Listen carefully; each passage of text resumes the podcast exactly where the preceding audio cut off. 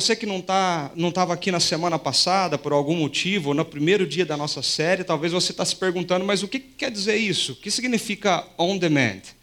E on demand é uma expressão é, que quer dizer pronta entrega, sob demanda.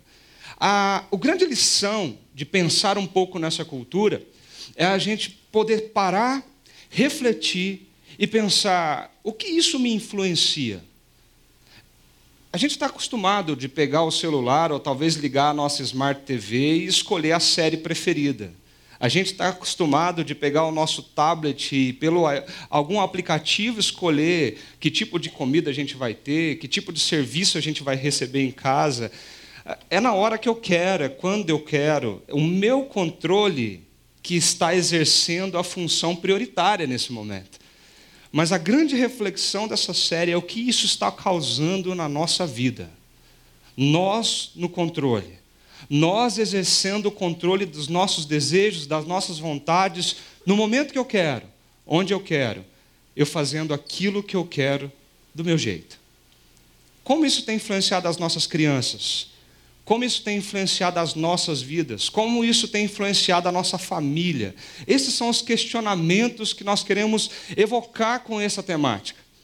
Nós já falamos um pouquinho sobre como é o mundo a partir dessa ótica.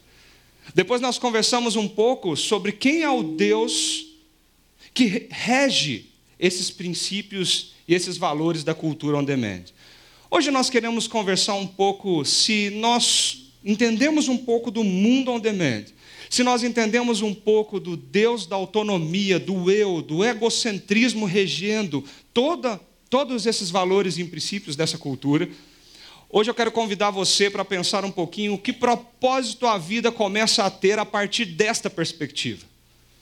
Porque se eu estou no controle, se o eu é o Deus deste mundo on demand, e se esse mundo é controlado pelo imediatismo, pela falta de sensibilidade, é porque eu quero, quando eu quero e onde eu quero, qual propósito a vida passa a ter então diante dessa cultura? E eu queria convidar você a refletir sobre isso. Eu não sei se você já pensou, mas se alguém parasse você aqui em algum momento e perguntasse para você qual, é o sentido da tua vida? qual é o propósito que você tem em viver? Você já parou para pensar sobre isso? Algum dia você colocou aquele momento de silêncio, colocou aquela música mais tranquila, sentou no sofá da sua sala ou deitou na tua cama e fez essa pergunta: qual é o sentido da vida? Qual o propósito para o qual as coisas estão caminhando? É curioso, porque vários anos atrás, Alguns cientistas da Universidade John Hopkins entrevistaram 8 mil estudantes universitários em 48 universidades diferentes. E a pergunta que eles fizeram para esses universitários foi: qual o seu maior objetivo na vida? Eu e você pode, podemos imaginar quais foram as maiores respostas, né? Ganhar muito dinheiro, ter uma carreira bem-sucedida, casar, morar num bom lugar, viajar pelo mundo, ser feliz. Pasmem, meus amigos. Na verdade, apenas 16% dos entrevistados deram essas respostas. De 8 mil estudantes universitários, 75% deles disseram que o maior objetivo da vida deles é encontrar o propósito da vida. É entender por que nós estamos aqui, é entender por que, que eu acordo todos os dias, é entender por que, que eu tenho que trabalhar, por que, que eu tenho que me, me, me esforçar tanto para conseguir algumas coisas. Esse é o maior objetivo da maioria de nós aqui, entender, entender onde nós estamos e para onde nós estamos indo. Quem não deseja uma vida que tenha sentido, que tenha propósito, que você saiba onde você está e para onde você está indo? Não é verdade? Nós consumimos, nós compramos, nós namoramos, casamos, estudamos, trabalhamos, nós fazemos tudo isso para que a vida tenha sentido e para que nós sejamos felizes. Nós queremos deitar em paz na nossa cama, nós queremos dormir e acordar no outro dia satisfeitos pelo dia que nós tivemos. Buscar a felicidade não é errado, nunca foi errado. O problema surge quando nós procuramos sentido para a vida e satisfação em lugares que não podem oferecer isso com a profundidade necessária. O problema não é buscar a felicidade. O problema é quando isso é buscado nos lugares errados. Quando esse propósito da tua vida é buscado em lugares que não vão te oferecer o preenchimento que você precisa. Existe uma ideia, e você já deve ter ouvido falar isso em algum lugar, a ideia de que se eu eliminar a dor e o sofrimento da minha vida, eu vou ser feliz. Se, não, se não doer mais emocionalmente, fisicamente, se nada me desgastar, e se eu tirar todo o sofrimento, eu vou ser feliz, é óbvio. Por detrás dessa busca, há uma base teórica, conhecida por alguns, muito rejeitadas por outros, que se chama hedonismo. O hedonismo é uma filosofia, ele vem do grego, uma palavra que quer dizer vontade, prazer é uma escola filosófica da Grécia Antiga e o pai dessa filosofia, o pai do hedonismo, chamado Aristipo de Cirene, ele dizia o seguinte: o prazer tem sempre o objetivo de diminuir a dor, sendo o único caminho para a conquista da felicidade. Você só é feliz, segundo o hedonismo, quando você diminui a dor e coloca no lugar dela o prazer. Quando você começa a viver a partir daquilo que te traz prazer, quando você começa a fazer somente aquilo que te faz bem, que te, te gera aquela emoção, aquele sentimento de, de satisfação. Essa cosmovisão invadiu aqueles dias. Minimizar a dor, maximizar o prazer, é isso que nós precisamos fazer. Se nós fizermos isso, nós vamos ser felizes, dizia e gritava o hedonismo pelas ruas da Grécia Antiga. Logo depois dele, Epicuro modifica um pouco essa visão e ele começa a ser um pouco mais sensato. E ele começa a ver que o prazer, ele, ele precisa ter um determinado cuidado.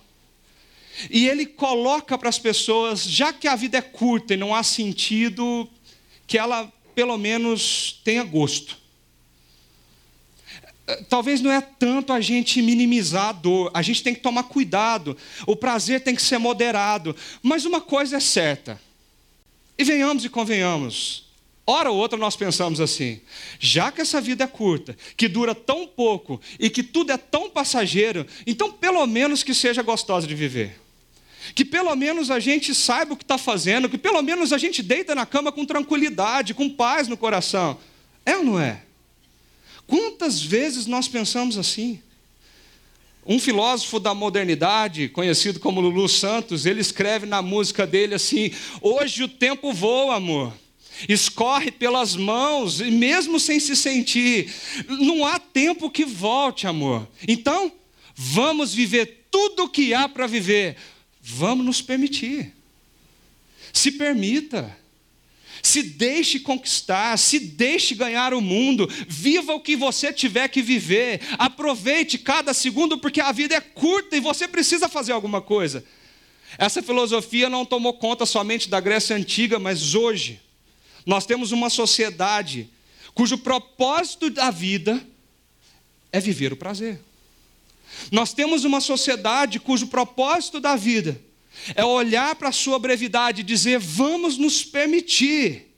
E se é para ser feliz, tudo vale. Qualquer coisa vale.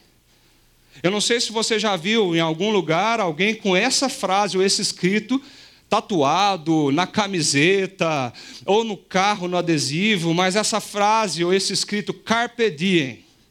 Isso é um escrito em latim, é uma expressão também surgida da, da filosofia, que quer dizer aproveite o seu dia. Essa é, é uma tradução bem literal de algo um pouco maior, é um sentido mais amplo. É, essa, essa escrita ela foi escrita por um escritor romano chamado Horácio. E ele escreveu isso num livro dele chamado Odes. Ele olha nesse livro, ele aconselha uma amiga dele, dizendo assim: Carpe diem, quam minimum credula postero. Vocês entenderam, né? Isso quer dizer o seguinte: colha o dia de hoje e confie o mínimo possível no amanhã. Viva agora. Aproveite agora, olhe para o agora. O, sentido do Carpe Diem é um convite para você aproveitar o tempo presente. Vem cá, não tem nada demais nisso. Aliás, a Bíblia fala para a gente olhar para o hoje, para o agora, para colocar o nosso coração naquilo que Deus está fazendo no momento e deixar o futuro nas mãos de quem? Dele. Mas sabe qual é o problema dessa cultura, dessa filosofia, desse baque cultural que nós estamos sofrendo com essa frase? É porque o carpe diem é a lá viva la vida. Faça o que você quiser, onde você quiser, quando você quiser, porque o que importa é você ser feliz. O que importa é você ter o que você quer. O que importa é você conquistar aquilo que te traz prazer, que te mostra quem você realmente é. Carpe diem, viva, viva intensamente, às vezes insanamente, para conquistar aquilo que o teu coração deseja. Essa forma de viver, esse estilo de vida, é o que levou um pouquinho que a gente viu sobre o filme O Retrato de Dorian Gray. Ele chega na Inglaterra, um jovem, aparentemente diferenciado em sua beleza e naquilo que ele podia dar à sociedade. Ele se ilude com isso. E de repente, ele tem uma proposta. Alguns conselhos emanam de pessoas que ali se colocam diante dele. E diz assim: não há vergonha no prazer, Gray. Aproveite. Watton diz isso para ele quando ele está olhando para uma mulher exposta no meio de um bar. Esse homem quer ser feliz, ele quer se comportar bem.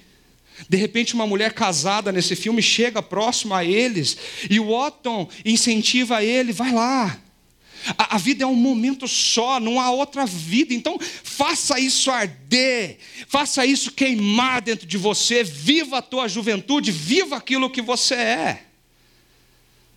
De repente, ele conhece um cara chamada, chamado Basil, um grande pintor daquela época. E ele pinta o retrato de Dória. E essa é uma das cenas que o filme traz com grande impacto para que a gente possa entender aonde isso tudo vai parar.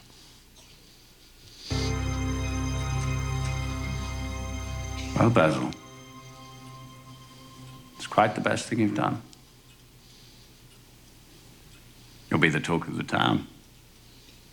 Both of you. Speak up, or you'll hurt his feelings. Is that really how I look? It's just so lifelike.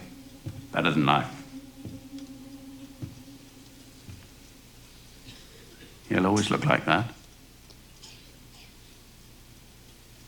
You, Mr. Gray, I'm afraid, will not. In time, Mother Nature will come a very close second to Father Basil. Some things are more precious because they don't last. Poppycock. We wither and scar because the gods are cruel and hateful. Or perhaps I should nail my soul to the devil's altar. Remain as you are. Fair trade. How about another gin instead? All that hocus pocus, endless conjurations, books bound in infant skin, tentacles of fire, drinking the blood of virgins. Dorian wouldn't really part Dorian? Would you? Yes.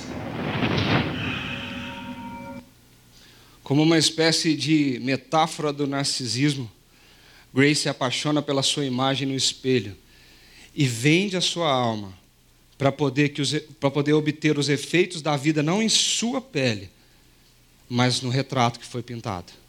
E à medida que ele se entrega a essa vida libertina, ele vive toda e qualquer experiência que lhe gera prazer.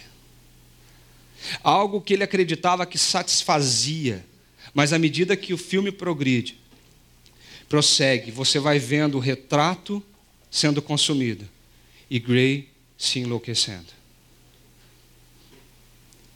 Talvez essa metáfora ficou nas telas do cinema porque esse filme é bem antigo. ele já teve dois remakes. Mas essa metáfora é mais atual do que a gente imagina. A pergunta é: qual é o propósito dessa vida, onde eu me apaixono pela minha imagem, onde eu prossigo e persigo o meu prazer a qualquer custo, onde eu quero viver aquilo que me dá paz, aquilo que me dá, que me faz bem, aquilo que não me gere dor. Há vozes do Otton dizendo para mim e para você o dia todo: descubra as coisas boas da vida. O tempo está escorrendo pelos dedos, então se permita, viva a partir daquilo que te dá prazer. A leitura do mundo nessa ótica interfere em tudo. A leitura do mundo com essa cosmovisão é que o prazer é a principal avenida para ser feliz. E é mais simples do que você imagina, mais próximo do que você pode pensar. Por exemplo, quando o prazer se torna a principal avenida para a gente conseguir a felicidade, nos relacionamentos, nós escutamos frases como assim: Ah, pastor, eu não sinto mais nada por ela. Ficar do lado dessa pessoa com a qual casei não me faz bem mais. Está me fazendo mal esse relacionamento. Eu não tenho prazer nisso. Você está vivendo em função do prazer que você sente? Por outro lado, na carreira, você já deve ter ouvido alguém dizer assim: Olha, meu trabalho não me dá mais prazer. Eu não consigo mais levantar de manhã e sair para o escritório, porque eu entro naquele lugar e o meu coração está vazio, parece que eu perdi o sentido. Eu não sinto mais prazer fazendo isso que eu faço. Eu preciso sair dessa empresa, eu preciso abrir mão disso na minha vida. Na decisão de ter filhos, na decisão da faculdade, de estudar, de frequentar uma comunidade, parece que nós norteamos tudo na medida daquilo que nos dá prazer e que faz algo no nosso coração, é ou não é? Parece que nós pensamos, isso me faz bem, ok, eu vou continuar. Isso não me faz bem, eu abandono. Se isso não me gera sentimentos de prazer, um sentimento gostoso no coração, eu abandono e eu vou viver somente por aquilo que me faz bem. Eu quero minimizar a dor, maximizar o prazer, e assim eu vou ser feliz. Nós nos tornamos hedonistas. O, o problema não é a questão de buscar aquilo que te faz bem, porque o desejo, o prazer, eles são bons. Mais uma vez, eu insisto, o problema é buscar significado pleno na vida através da satisfação deles. A sua vida passa a ter sentido somente quando você faz o que te dá prazer. Isso sim é danoso. Isso sim é ruim. Na Bíblia nós encontramos um livro que muitos entram em determinada crise quando lê ele. O livro de Eclesiastes, escrito por Salomão, é um livro um tanto quanto reflexivo, que a gente precisa gastar um bom tempo para poder tentar entender o que está escrito ali. E Eclesiastes, um homem sábio, um homem poderoso, ele resolve escrever tudo aquilo que ele chega à conclusão da sua vida. Salomão vai analisar exatamente essa pergunta que nós estamos fazendo hoje. Qual que é o propósito da vida então? Qual é o sentido da vida então? Mas a gente precisa entender um detalhe antes de entender o que está escrito em Eclesiastes. Salomão ele faz essa análise naquele livro, mas não norteada por Deus em toda parte. A análise de Salomão é uma reflexão, em grande parte do livro, norteada por uma visão de mundo da qual Deus não faz parte. Ele olha para o mundo como o mundo é, o homem, o ser humano, aquilo que ele faz. Ele olha e diz várias vezes uma expressão que você pode ver nesse livro: debaixo do sol. Os dias debaixo do sol, o mundo debaixo do sol. Os homens fizeram isso debaixo do sol. Debaixo do sol é uma expressão 28 vezes encontrada nesse livro onde Salomão está tentando se referir a uma realidade humana, mortal, terrena, temporária. É um mundo sem Deus. Como ele funciona? O que a gente conclui quando a gente observa esse mundo? O mundo hedonista, o mundo conectado à busca do prazer constante. Quando Salomão, logo no começo do seu livro, no versículo 14 do, do capítulo 1, ele já começa a esboçar uma conclusão sobre isso. Ele diz assim: Eu tenho visto tudo, o que é feito debaixo do sol, tudo é inútil, é correr atrás do vento. Eu estou olhando para esse mundo, eu estou olhando para as coisas que os homens fazem, eu estou olhando para o trabalho, eu estou olhando para os relacionamentos, eu estou olhando para a carreira, para o poder, para o dinheiro, eu estou olhando para essas coisas e eu só tenho uma conclusão a chegar: é, é tudo inútil, é tudo fútil, é, é correr atrás do vento. Onde você vai chegar? Quando que você vai descobrir que você conquistou aquilo que você queria correndo atrás do vento? Percebe a angústia que ele começa o tom do livro dele?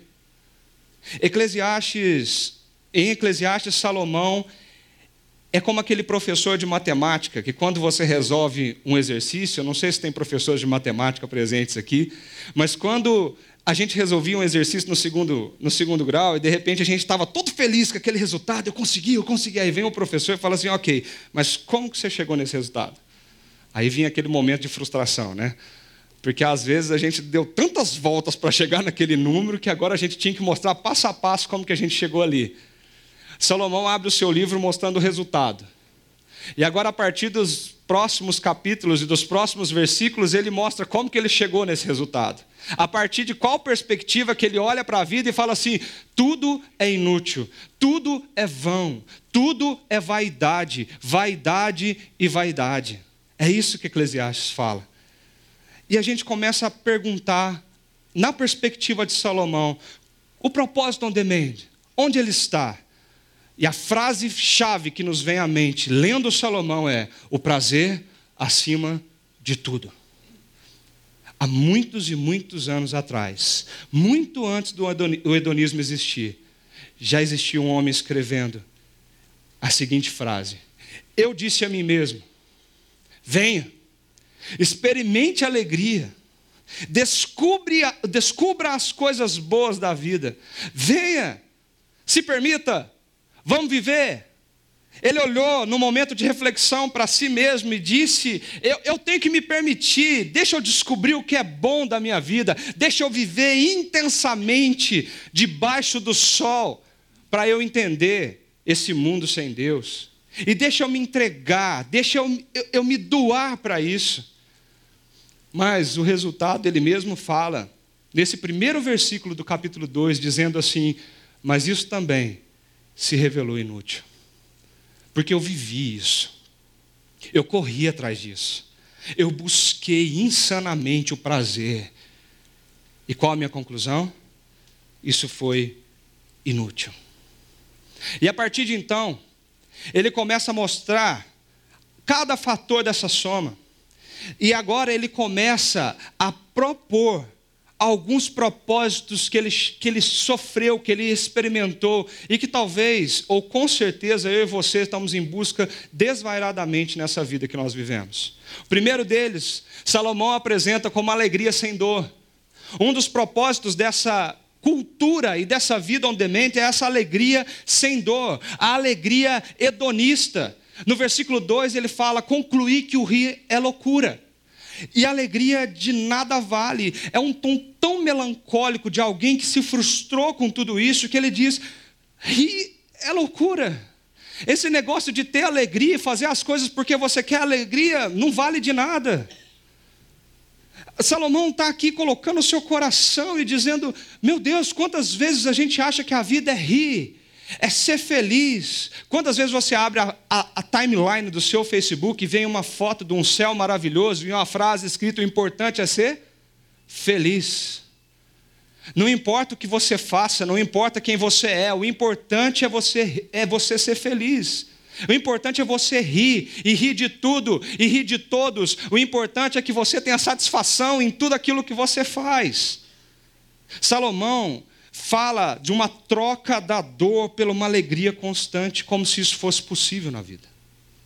O problema é que nós ansiamos por isso. Quando o resultado daquele exame que nos pega de surpresa e de repente um diagnóstico é nos dado, A dor se instala no nosso coração, o sofrimento toma conta do nosso ser. Nós sofremos, nós choramos, mas nós olhamos para o céu e viramos para Deus: Deus, por quê? Por quê? Que o Senhor está trocando a minha alegria pela tristeza? Por que, que o Senhor está permitindo isso acontecer comigo? Dentro do nosso coração, algo grita dizendo que eu tenho que minimizar essa dor para maximizar a minha felicidade e a minha alegria. Nós não sabemos sofrer. Nós não sabemos olhar para o sofrimento, para as coisas difíceis da vida e entender que Deus tem um propósito em todas elas. Nós queremos eliminar, eliminar, eliminar, imediatamente, como num aplicativo de celular, apertando o botão e dizendo: não, eu não viverei assim, eu não continuarei assim. Eu preciso ser feliz. E mesmo que a ética seja jogada de lado, eu vou comprar a minha felicidade, eu preciso conquistar ela a qualquer custo, porque eu não posso sofrer. E as pessoas têm se afundado, procurando uma alegria, quando acham que estão minimizando a dor.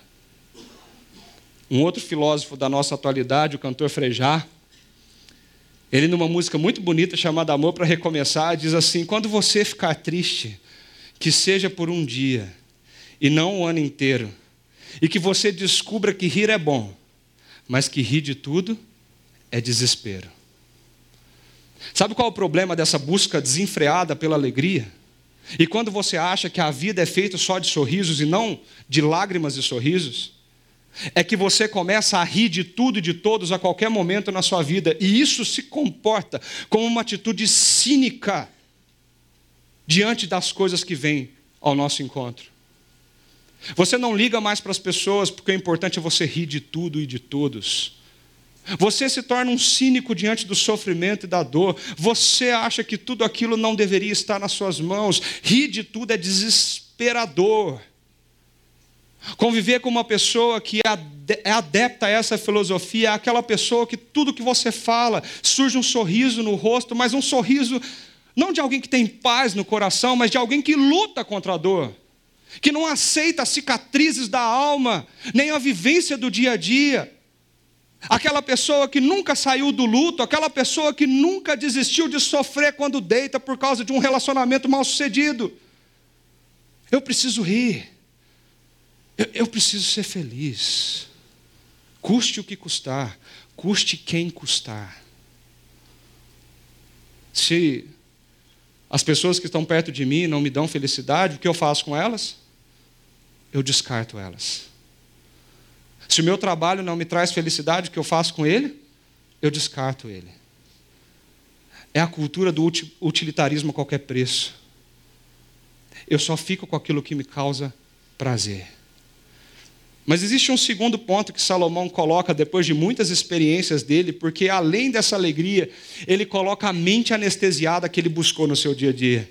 No versículo 3 ele fala assim: Eu decidi me entregar ao vinho e à extravagância, mantendo, porém, a mente orientada pela sabedoria. Parece que está sendo um cara muito sensato dizendo aqui, mas debaixo do sol, Salomão diz: Eu me, eu me entreguei ao vinho, eu me entreguei à extravagância. Salomão faz das suas taças de Malbec argentino o princípio dos seus dias. Ele se refere àquilo que deixa ele alegre, anestesiado. Sabe aquela história, eu vou beber para esquecer meus problemas? Salomão começa agora a se enveredar por esses caminhos e diz: se isso me anestesia, isso eu vou me entregar. Como eu faço para absorver uma substância, ingerir algo? Usar algum tipo de química, de droga, para me poder me anestesiar e não sofrer. Porque o objetivo disso tudo é eu não ter dor. A anestesia existe para isso para tirar a dor. O que Salomão está tentando dizer é que ele se entregou à extravagância de tudo isso. Ele ele está dizendo que ele sabe que a vida é breve. Olha o que ele fala no versículo, no final desse versículo. Eu queria saber o que vale a pena debaixo do céu. É por isso que eu me entreguei. Nos poucos dias da vida humana, eu me entrego a isso porque eu queria saber o que, vale a pena. Não são uma, duas ou três histórias que nós escutamos nas mídias sobre pessoas que decidiram percorrer esse caminho. O caminho da alegria e felicidade a qualquer custo, o caminho da mente anestesiada, é ir atrás de um barato, ir atrás de ficar muito louco, de fumar um baseado, de se embebedar e cair para poder esquecer daquilo que você está passando. Mas nós, falando dos extremos, nós podemos falar dos detalhes, porque às vezes nós não precisamos ficar bêbados, nem drogados, para tentar anestesiar a nossa mente dos problemas que nós estamos passando, e para isso nós usamos qualquer coisa desde que aquilo te anestesie daquele momento insano. Existem pessoas que usam a própria religiosidade para anestesiar a sua mente e acham que o fato de ser religiosas causará a ausência total da sua dor e do seu sofrimento. A religião agora se torna um vício, uma droga de alguém que usa e usa e usa aquilo enquanto se sente bem, ou quase bem, ou talvez nem tão bem assim mas eu preciso de uma dose a mais hoje.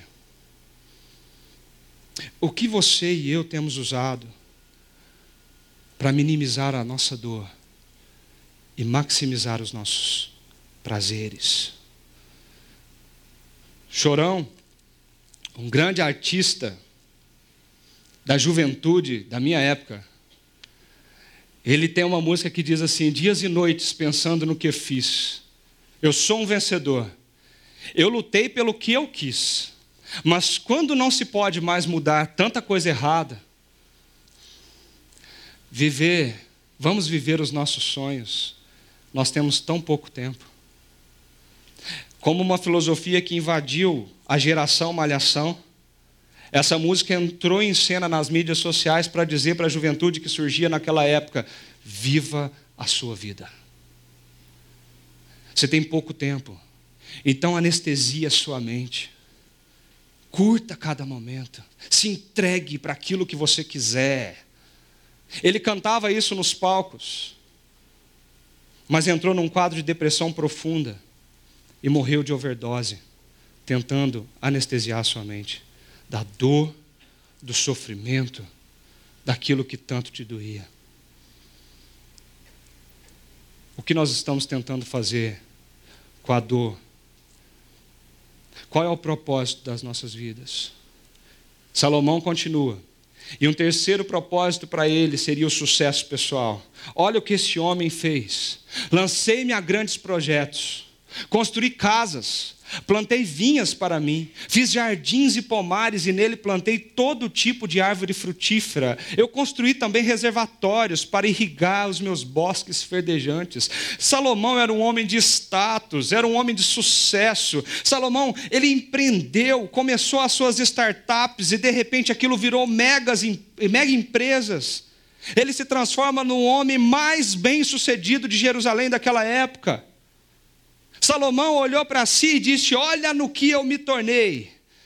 Grandes projetos, grandes construções, e eu consegui fazer tudo aquilo que eu sonhei. Quando nós mudamos um pouquinho a versão, a tradução desse texto, nós podemos perceber um, um detalhe sutil por trás dessa cultura. Olha só o que a versão RA diz: empreendi grandes obras, eu edifiquei casas para mim, Plantei para mim vinhas, fiz jardins e pomares para mim, e nesses plantei árvores frutíferas de toda espécie, fiz para mim açudes para regar com eles os bosques em que reverdeciam as árvores. Eu, eu não sei, mas você notou alguma repetição nesses versículos aqui? Quando a gente observa com cuidado, a gente vê Salomão olhando para si. Eu fiz para mim. Eu construí para mim. Eu reguei para mim. Eu planejei e projetei para mim. O sucesso, o sucesso pessoal foi algo que Salomão percorreu, porque ele achava que isso traria felicidade plena para a vida dele. Hoje nós temos uma geração de jovens que tem deixado a Bíblia de lado para viver o sonho da carreira profissional. Quando perguntamos o objetivo de vida para alguns, alguns sim respondem: Eu quero ser um bom profissional. E isso não é pecado. Isso não é errado.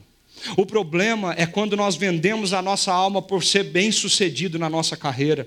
Quando nós olhamos o nosso retrato tão belo e tão bonito e nós dizemos: Eu vou perseguir isso, eu vou viver o que eu tiver que viver, fazer o que eu tiver que fazer, pular por cima de quem eu tiver que pular para ser o melhor, porque eu quero construir palácios para mim, jardins para mim, eu quero construir essa empresa para mim. Eu quero ter esse carro para mim. Eu quero ter tudo que eu tenho para a glória do meu nome. E o sucesso se torna a avenida principal da vida de muitos, de muitos. Um outro caminho por qual Salomão percorreu é o poder e a fama. Ele continua dizendo assim: comprei escravos e escravas e tive escravos que nasceram em minha casa. Além disso, eu tive também mais bois e mais ovelhas do que todos os que vive, viveram antes de mim em Jerusalém. Olha o que ele diz: tornei-me mais famoso e poderoso do que todos os que vieram em Jerusalém antes de mim, conservando comigo a sabedoria. Ele olha para a sua vida, já que ele constrói tudo para si mesmo, e agora ele fala: Eu sou o homem mais famoso e mais poderoso da terra. Quando nós lemos a Bíblia, no livro de 1 Reis, nós temos alguns detalhes sobre a vida desse homem. Ele, ele possuía entre 10 mil a 30 mil servos, empenhados exaustivamente a servir os seus caprichos. Salomão possuía um palácio imenso. Ele possuía uma fazenda com 12 mil cavalos, 1.400 carros de guerra importados do Egito. Salomão tinha um exército, tinha poder. Salomão falava e as coisas aconteciam. Não existiu em Jerusalém um homem como ele. Ele olha para si e o poder, a fama ressalta no seu coração. Quantas vezes nós percorremos o caminho do poder e da fama? E se a pessoa não me ama, que ela pelo menos me respeite. Você já ouviu isso? Se essa pessoa não me respeite, me respeita, então que ela tenha medo de mim. Porque eu estou acima, eu sou mais, eu posso. Eu não sou igual a essas pessoas. Quantas frases como essa nós temos escutado, ouvidos, ouvido no nosso dia a dia? Pessoas que acham que o poder e a fama é tudo que nós precisamos. Mas às vezes você acha isso dentro de casa também. Às vezes você não consegue olhar para o teu irmão de sangue e ver nele a mesma coisa que você enxerga em você. Às vezes, no seu relacionamento conjugal, você se julga tão superior, mas tão superior que você não é capaz de sentar para conversar sobre um problema pequeno do dia a dia. Talvez com seus filhos você é tão autoritário, você é tão eu, tão seu, que você não precisa tratar disso. Ele tem que aprender na dor e no sofrimento. O poder dá prazer. O, o, poder parece que gera algo no coração humano, que quanto mais poder o ser humano tem, a mente, o coração, o corpo, fica imerso num sentimento de eu posso, eu tenho, eu conquisto e qualquer momento eu faço o que eu quero. Nas pequenas ou nas grandes coisas. Às vezes nós vivemos a nossa vida atrás do poder e da fama. Eu preciso de likes. Eu preciso de seguidores. Eu preciso de pessoas que estejam comigo nas mídias e fora delas. Eu quero poder. Eu quero fama. Ele não para por aí. E um quinto elemento que Salomão coloca é o dinheiro. Um homem tão poderoso, como ficaria longe do dinheiro? E ele diz assim: Ajuntarei para mim, ajuntei para mim prata e ouro, tesouros de reis e províncias. Salomão olha para tudo que ele tinha, tudo que ele construiu, e ele chega à conclusão: eu ajuntei tudo que eu podia ajuntar. O livro de Reis nos conta que Salomão tornou o ouro tão comum nos dias dele, nos seus palácios, que tudo era de ouro, as taças eram de ouro, os, os, os utensílios eram de ouro, a prata nem valor tinha naqueles dias, por quê? Porque esse rei era um rei que olhou para o dinheiro e fez do dinheiro o trapulim do seu sucesso. Eu tenho. E se eu tenho, eu consigo. E se eu consigo, eu sou feliz. Na história americana existe um homem chamado John Rockefeller. Ele foi considerado o primeiro bilionário do mundo. Ele investiu nas indústrias de petróleo, de extração de óleo, e ele começou a investir pesado nisso. Aos 16 anos de idade, ele já começou a investir pesado naquilo que ele teria como carreira profissional, nos seus bens e nas suas posses. O primeiro bilionário do mundo, John Rockefeller. Um jornalista estava no enterro de John Rockefeller. E nesse enterro, ele faz uma pergunta. Perguntaram ao contador dele: Vem cá, Quanto, quanto que o Dr. Rockefeller deixou? Imagina, um bilionário. Quanto dinheiro ele tinha deixado, para quem ele tinha deixado. A imprensa precisava saber disso. A resposta dele foi: ele deixou tudo. Ele não levou nenhum centavo. Nós corremos atrás do dinheiro que nos traz segurança. E nós vamos perceber que no final da vida, nenhum centavo do que nós conquistamos vai com a gente. Mas tudo fica aqui. Nós corremos desenfreadamente pela riqueza. Um ator famoso chamado Jim Carrey, ele disse uma vez o seguinte: Acho que todo mundo deveria ficar rico e famoso e fazer tudo o que sempre sonhou e então perceberiam que isso não é a resposta. Ele percorreu o sucesso, ele percorreu a fama, ele percorreu o dinheiro, e no final, como se fosse um Salomão da atualidade, ele diz: Eu vivi tudo isso, mas essa não é a resposta. A minha vida continua vazia, sem sentido, sem propósito algum. Caminhando no texto, Salomão ele também se, se, se deliciou do entretenimento. Ele disse: eu, eu me servi, perdão, ele disse: Eu me servi de cantores e cantoras. Ele fala assim: toda a arte da época de Jerusalém estava a meu serviço.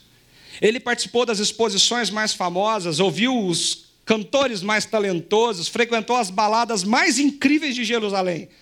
Salomão não se deu o prazer de ficar em casa enquanto ele podia extravagar. Eu quero, eu posso, eu posso pegar um jatinho e hoje estar na Europa, eu posso ir lá assistir aquele teatro do outro lado do continente, eu posso, eu consigo, e isso vai fazer a minha felicidade. Quanto de nós achamos que a nossa felicidade é a busca pelo entretenimento constante? Nós saímos de casa, mascaramos a nossa dor, tentando minimizá-la, mas buscando em coisas fúteis, vãs, passageiras, sem sentido.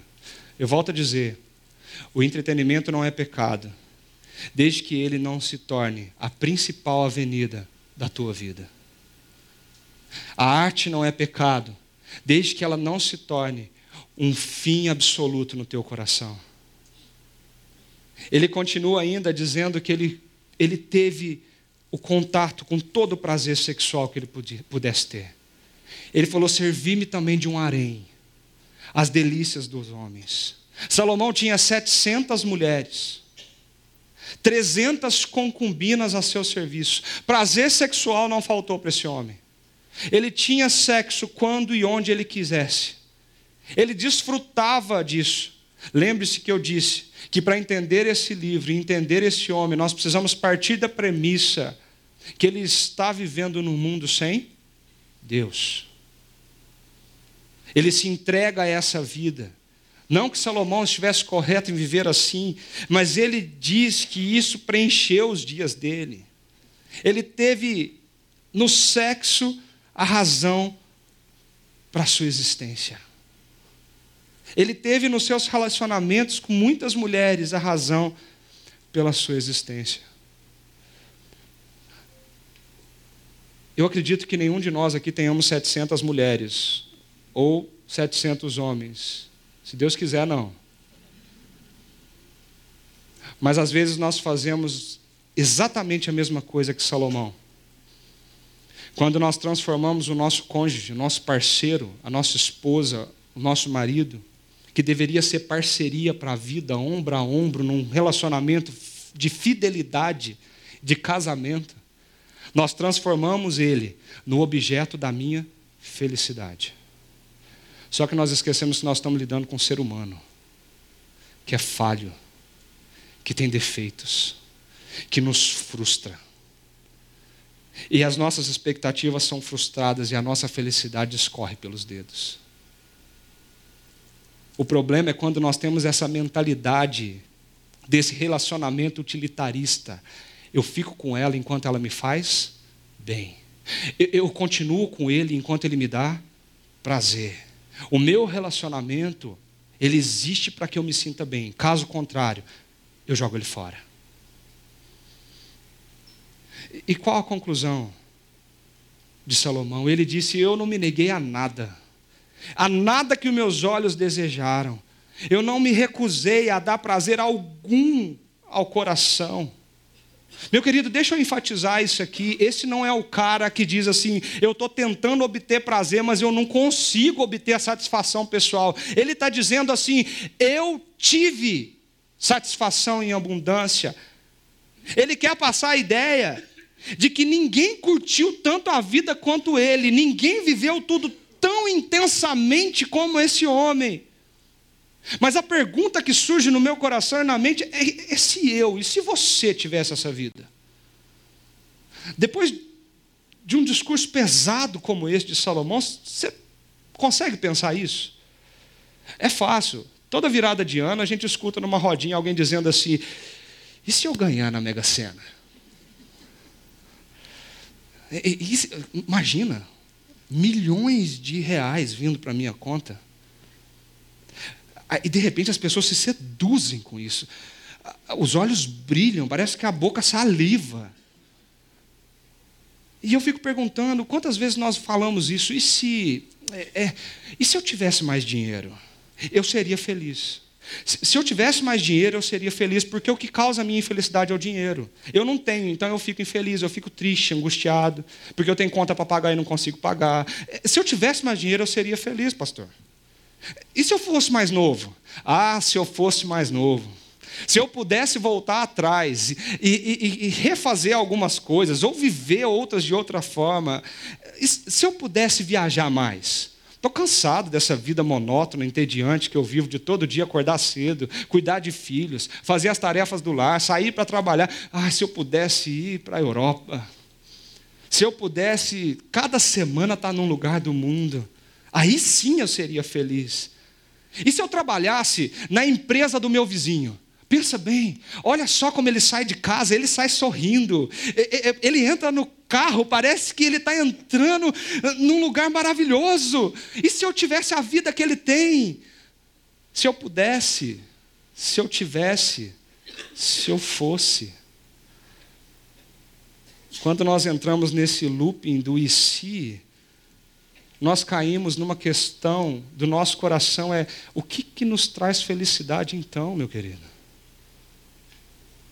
O que, que é a razão da nossa vida? Qual é o propósito que me faz estar aqui agora? Salomão pôde, ele teve, ele foi, a conclusão de Salomão é alamadora, ele diz contudo. Quando eu avaliei tudo que as minhas mãos haviam feito e o trabalho que eu tanto me esforçara para realizar, eu percebi que tudo foi inútil, foi correr atrás do vento, não há nenhum proveito no que se faz debaixo do sol. Eu vivi tudo isso insanamente, isso que eu e você às vezes pensamos, e se eu tivesse, e se eu fosse, e se eu pudesse? Ele chega à conclusão: nada faz sentido, é correr atrás do vento, é sair de um lugar onde você não sabe quando nem como vai chegar. O problema fundamental não é ter prazer, mas buscar o prazer como substituto de Deus. O problema é quando você olha para todas essas coisas e agora você quer colocar elas no lugar que pertence somente a Deus na nossa vida. o sentido maior de toda a nossa vida e toda a nossa existência, o propósito para qual nós caminhamos e prosseguimos, esse propósito, ele tem nome. Esse propósito se chama Jesus. É Ele que ressignifica o que nós sentimos, o que nós somos, o que nós vivemos. É Ele que é a razão de nós estarmos aqui. O problema é quando nós tiramos Ele e colocamos toda a busca pelo prazer no lugar dele. Ralph Barton, um dos principais cartunistas dos Estados Unidos, ele deixou essa nota que vocês estão vendo projetada no seu travesseiro antes de tirar a sua própria vida. Ele diz assim: Eu tive poucas dificuldades, muitos amigos, grandes sucessos. Eu fui de esposa em esposa, de casa em casa. Eu visitei grandes países do mundo, mas eu estou farto. Eu estou farto de investir dispositivos para encher 24 horas do meu dia. Eu estou farto de correr atrás disso, porque eu estou buscando algo que não é Deus para a minha vida. É como se ele gritasse sem saber por essa verdade. E quais são os, quais são os problemas? do propósito on demand dessa cultura que nós estamos imersos. Primeiro deles, a busca pelo prazer é entediante. Quando você deseja muito alguma coisa e finalmente se satisfaz, e se satisfaz, e se satisfaz, a tolerância toma conta do teu organismo e você fica entediado com aquilo. Aquilo fica vira algo tão comum que o que você se de, desejava se torna normal. Um segundo problema desse propósito é que a busca pelo prazer tem um custo alto. Você está perseguindo o prazer, mas junto com esse prazer vem algo que você não pensou que aconteceria. De repente você agora se vê com a sua saúde prejudicada porque você se tornou um workaholic.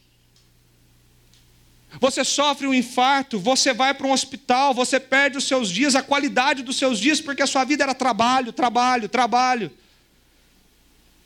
Você contrai doenças porque se dedicou à promiscuidade, buscando prazer acima de qualquer coisa. De repente você se prejudica e coisas vêm para os seus filhos, para a sua, esposa, para sua família, para os amigos. Por quê? Porque você está disposto a ser feliz a qualquer preço e buscar prazer o tempo todo. Eu só faço e fico com aqueles que me causam bem. A busca pelo prazer é enganosa. Sabe qual é o problema básico do hedonismo? É, é que ao tentar alcançar esse prazer, você pode realmente encontrar o que mais você deseja evitar, que é a dor. Você persegue o caminho do prazer, mas o que você encontra? A dor. Um psicólogo conhecido pela maioria de nós aqui, Augusto Cury, diz assim: Nunca tivemos uma geração tão triste, tão depressiva. Viciamos os nossos filhos e alunos a receber muitos estímulos para sentir migalhas de prazer. E quanto mais migalhas nós oferecemos, mais migalhas são necessárias, porque a busca pelo prazer é enganosa. E mais um problema que emana do hedonismo, dessa busca desenfreada, é que a busca pelo prazer é inútil. Nós nos apegamos ao mito de que se nós pudéssemos trocar no lugar com Salomão, nós vamos ser felizes e ter aquilo que nós desejamos. Meu amigo, para você que está nos acompanhando na internet também, se eu encerrasse essa mensagem por aqui, eu acredito que todo mundo aqui ia sair deprimido. Parece para baixo. Como os jovens dizem, down, bad. É, é, parece que tudo que eu ouvi me jogou para baixo. Nossa, que vida é essa? Mas Deus, essa manhã, tem uma ressignificação do propósito da tua vida. Deus está te fazendo um convite essa manhã para um novo propósito, um novo sentido.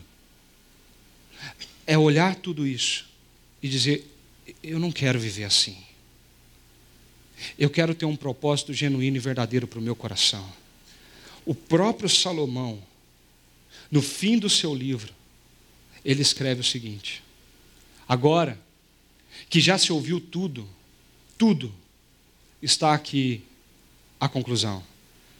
Tema a Deus e obedeça aos seus mandamentos, porque isso é o essencial para o homem. Depois de pensar sobre tudo que ele viveu e tudo que ele buscou, Salomão tem um pensamento: eu descobri qual é o sentido da vida. Eu descobri qual é o propósito para a vida. Só faz sentido se eu temer a Deus e obedecer os seus mandamentos. Se eu saber quem esse Deus é. É, é se eu entender o que ele fez por mim. Quando Jesus vai para aquela cruz, isso não é somente uma história que é contada.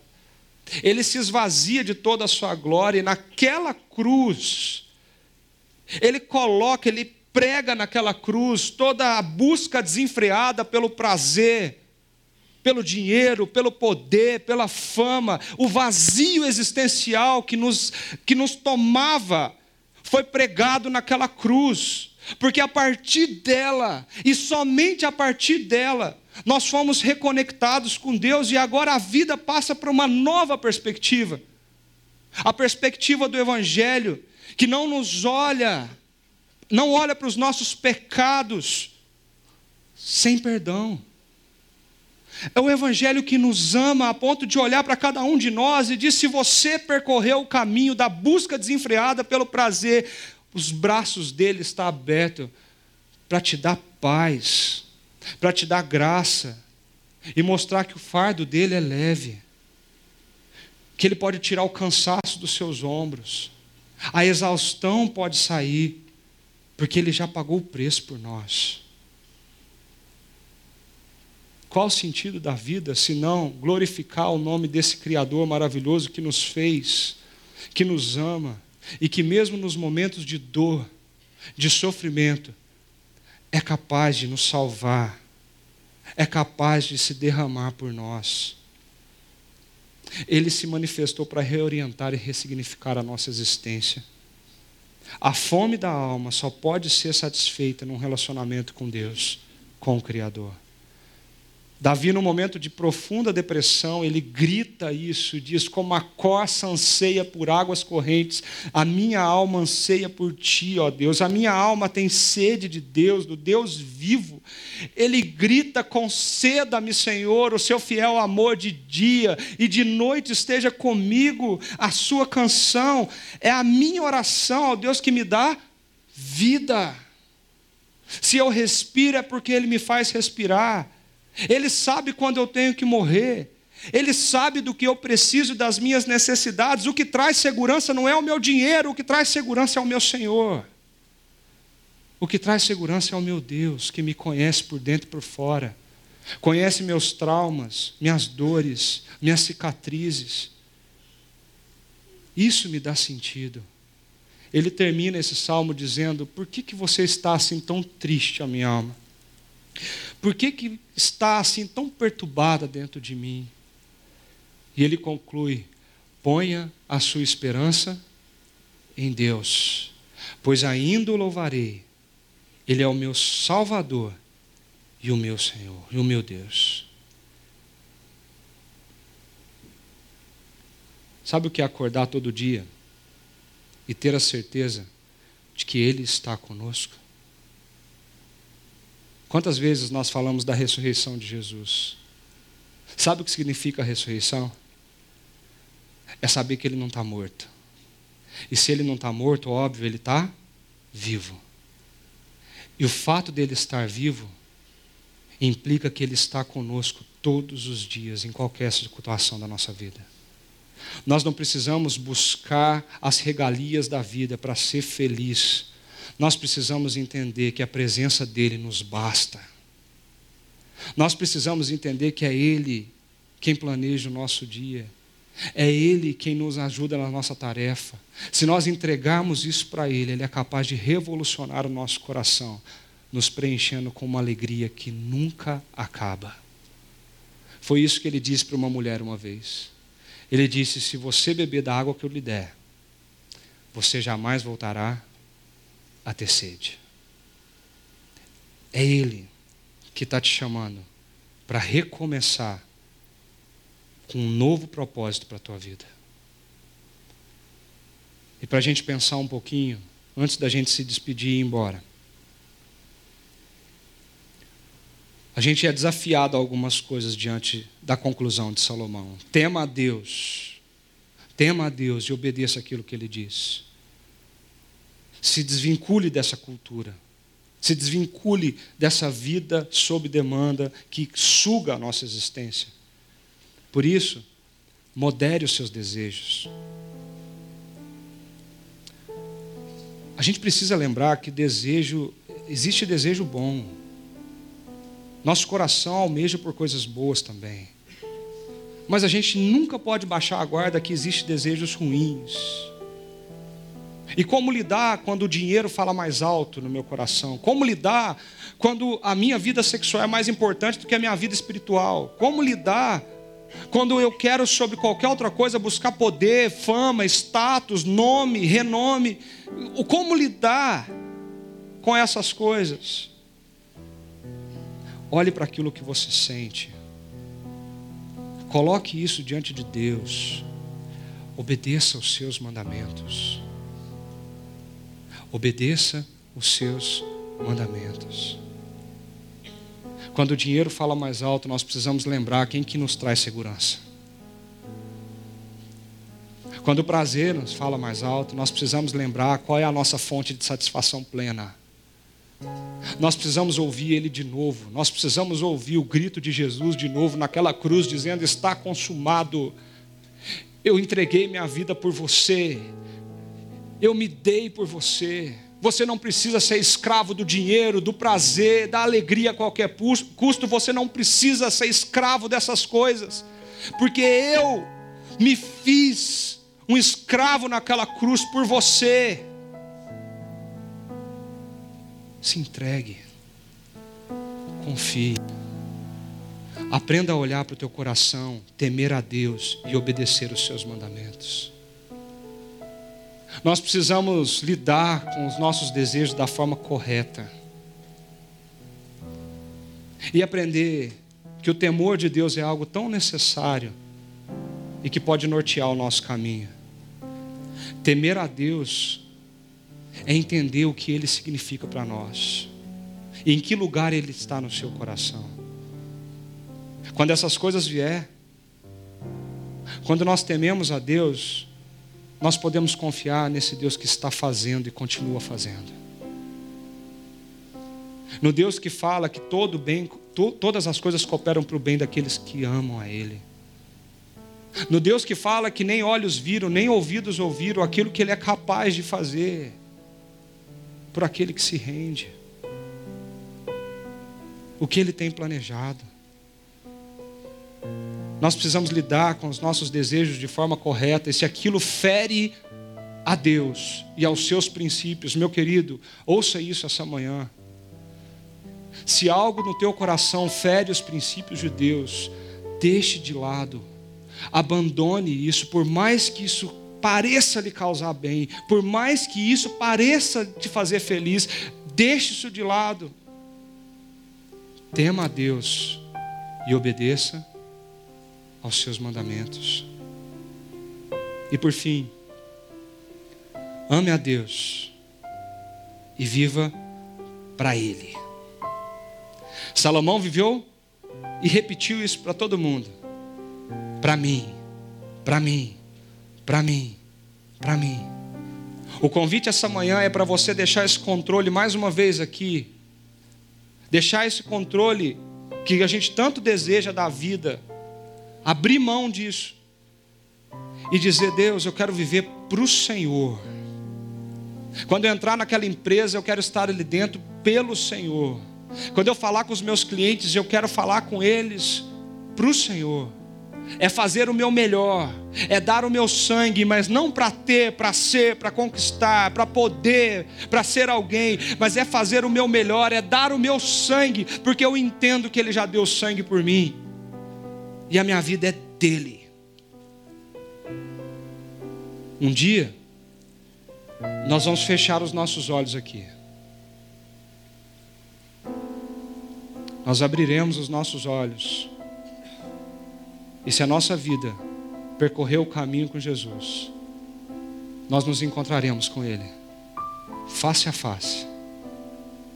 E nós vamos perceber que nós não corremos atrás do vento, mas nós corremos atrás daquele que nos salvou.